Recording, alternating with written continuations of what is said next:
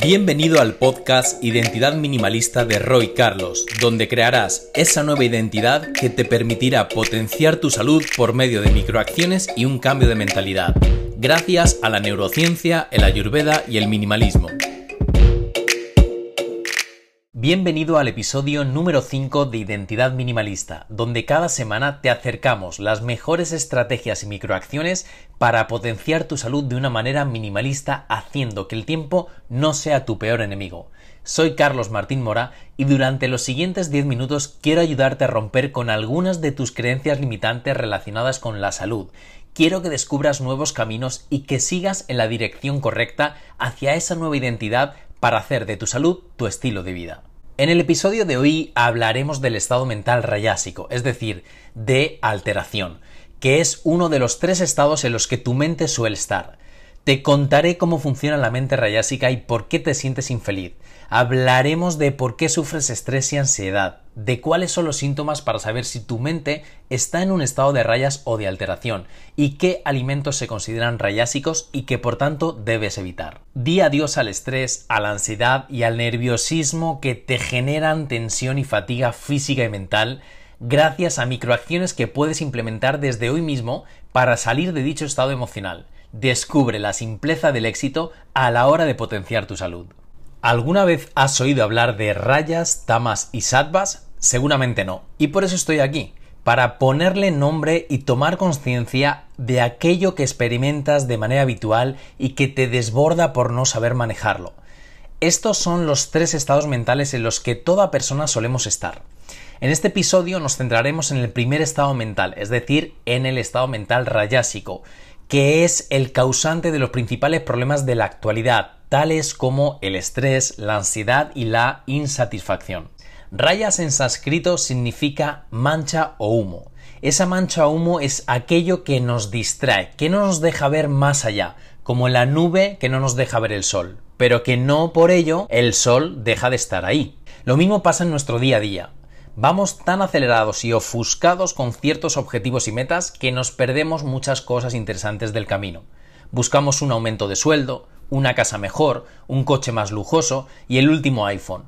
Pero en esa búsqueda constante nos perdemos lo más importante, la presencia. La mente rayásica es una mente agitada por el deseo, por la pasión y se proyecta hacia afuera en búsqueda de satisfacer los sentidos en lugar de observar hacia nuestro interior.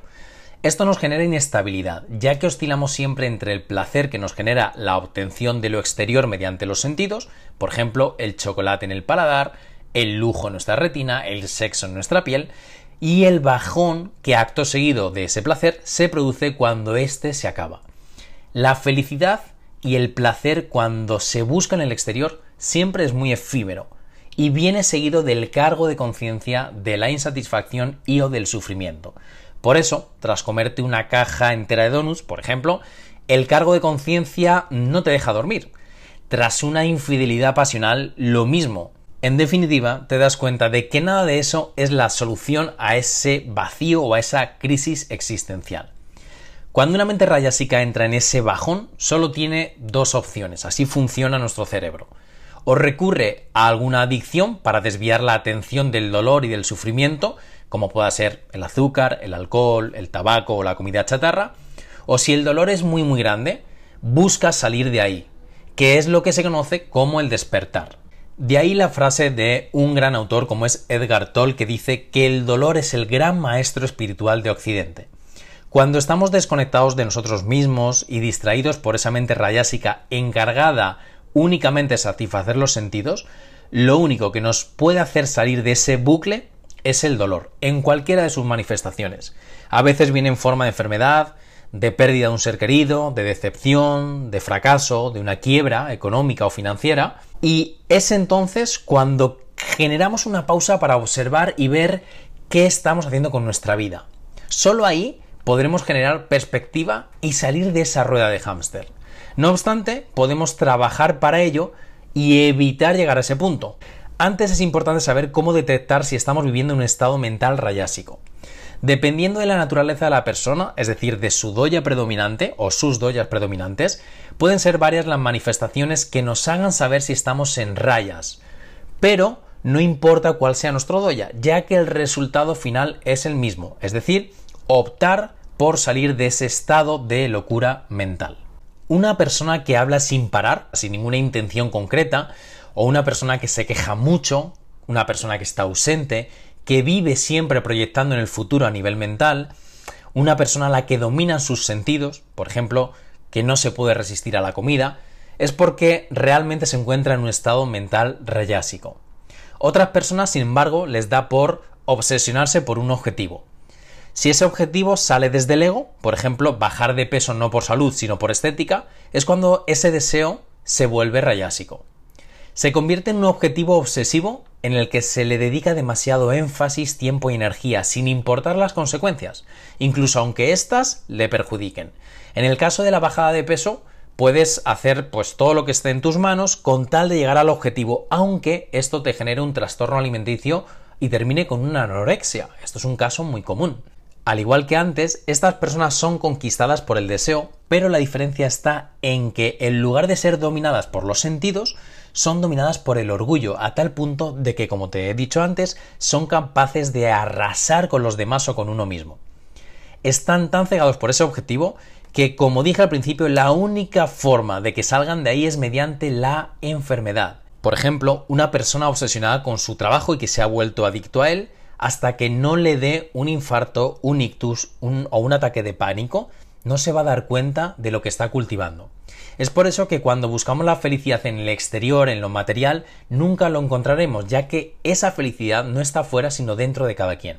Cada día en el que cegado caminas en esa misma dirección sin tan siquiera plantearte por qué y para qué lo estás haciendo es lo que te hace sentir mal y solo te genera acumular estrés y ansiedad. Es un momento de frenar, es un momento de, necesidad que debes autoimponerte cada día para dejar de proyectar hacia el futuro y centrarte en el presente. Antes de pasar a las microacciones que nos van a sacar de este estado mental rayásico, quiero hablarte de los alimentos rayásicos, porque también la alimentación tiene que ver en tu estado mental y emocional. Hay alimentos que generan mayor hiperactividad, preocupación, excitación, agresividad, alteración, ansiedad y perturbación, tanto a nivel físico como mental. Por tanto, conocerlos te ayudará a salir de este proceso. Alimentos tales como el café, el té negro, el mate, las bebidas energéticas en general, las harinas blancas, la cebolla y la familia, como el puerro, el cebollín, la cebolleta, las carnes blancas, el ajo crudo, el huevo, el azúcar, el arroz blanco y los snacks tipos palomitas, doritos, etc. son alimentos rayásicos. Esto no quiere decir que sean malos para la salud. Por ejemplo, una cebolla, un huevo o un té no es insalubre, pero sí que alteran la mente por lo que estás cultivando rayas y si te encuentras en un momento demasiado rayásico, es decir, demasiado ansioso, pasado de vueltas, es muy recomendable que disminuyas el consumo de dichos alimentos te va a ayudar a cultivar tu presencia y sobre todo a quietar los pensamientos. Una vez que sabemos qué alimentos debemos evitar cuando nos sintamos en un estado mental rayásico, vamos a ver qué otras microacciones podemos hacer que también nos ayudará. El mejor plan de acción para ello es cultivar la presencia, y no hay mejor forma y no hay mejor microacción que el respirar. Crear un espacio para analizar qué te está haciendo tomar esas decisiones relativas en automático te ayudará a cultivar esa presencia. Debes observar cuál es tu estado emocional en cada momento, es decir, si estás triste, nervioso, eufórico, para dejar de ser una persona reactiva ante los estímulos que se te presentan en la vida. Piensa en las consecuencias que tendrá tomar ciertas decisiones y el cargo de conciencia que posteriormente tendrás si sigues adelante con ello. Por ejemplo, detenerte eh, antes de comerte unas galletas de chocolate después de cenar. Pensar en una peor digestión, pensar en un peor descanso por la noche, en un aumento de la grasa corporal, en una menor energía y en un posible acné. Eso generará conciencia en ti y quizás no reacciones impulsivamente y en piloto automático, sino que le habrás dado tiempo a la parte del cortes, la parte racional de tu cerebro, para que le gane la batalla a la parte de la amígdala, es decir, la parte emocional. Por tanto, la microacción que te propongo el día de hoy es realizar 10 respiraciones profundas y lentas antes de ejecutar esa acción o hábito al que te hayas hecho adicto o adicta o que simplemente llevas replicando tanto tiempo y que siempre te genera un malestar posterior. Llevar a cabo esta práctica te hará recuperar el libre albedrío y hará que dejes de actuar en piloto automático condicionado por el instinto de tus sentidos y el querer satisfacerlos con cosas externas y o materiales. Si no generas estos espacios, vas a vivir arrastrado por los impulsos, los deseos y los estímulos y al final de un día de no parar vas a quedar agotado. La segunda estrategia para salir de una mente rayásica dominada por el ego y la obsesión y que te invito a que empieces a experimentar esta semana es cultivar la solidaridad. Lo puedes hacer de mil maneras. Una de ellas es pedir perdón a alguien al que le has hecho daño, bien sea consciente o inconscientemente, de una manera reciente o en el pasado.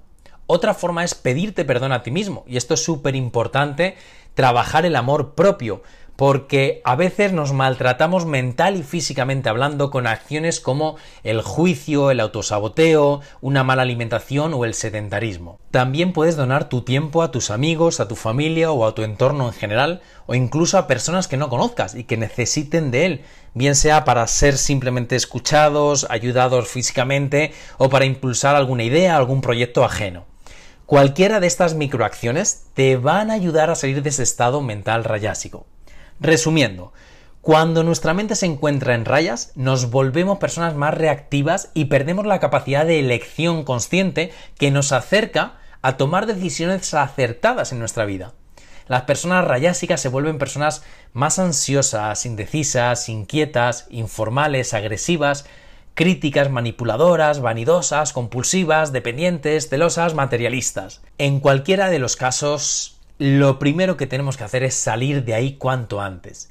Te propongo que esta semana experimentes el disminuir o eliminar los alimentos rayásicos de tu dieta, que hagas 10 respiraciones conscientes antes de actuar ante una situación a la que te hayas hecho adicto o adicta o que te genere malestar tras llevarla a cabo pensando en las consecuencias que vendrán después y que practiques la solidaridad en cualquiera de los formatos que te he demostrado o que te he compartido. Transcurrido una semana vas a notar grandes cambios, sentirás que tu mente está más calmada, habrás disminuido tus niveles de estrés y tendrás más conexión contigo mismo o contigo misma, ya que habrás bajado la agitación mental que te impedía anteriormente escuchar tu cuerpo para saber qué necesita en cada momento. Solamente estando en conexión contigo mismo podrás llevar a cabo esta acción del salir del rayas y sobre todo del estar en un estado de tranquilidad, armonía y equilibrio. Hasta aquí el episodio de hoy. Espero que te haya gustado y que hayas podido romper con alguna de esas creencias, que hayas descubierto un nuevo horizonte y que estés un pasito más cerca de tu nueva identidad minimalista. Aplica lo aprendido el día de hoy y si te ha gustado este capítulo recuerda, dale a me gusta, comparte y comenta, así podremos ayudar a otras muchas personas. Gracias por acompañarnos, te esperamos en el próximo episodio.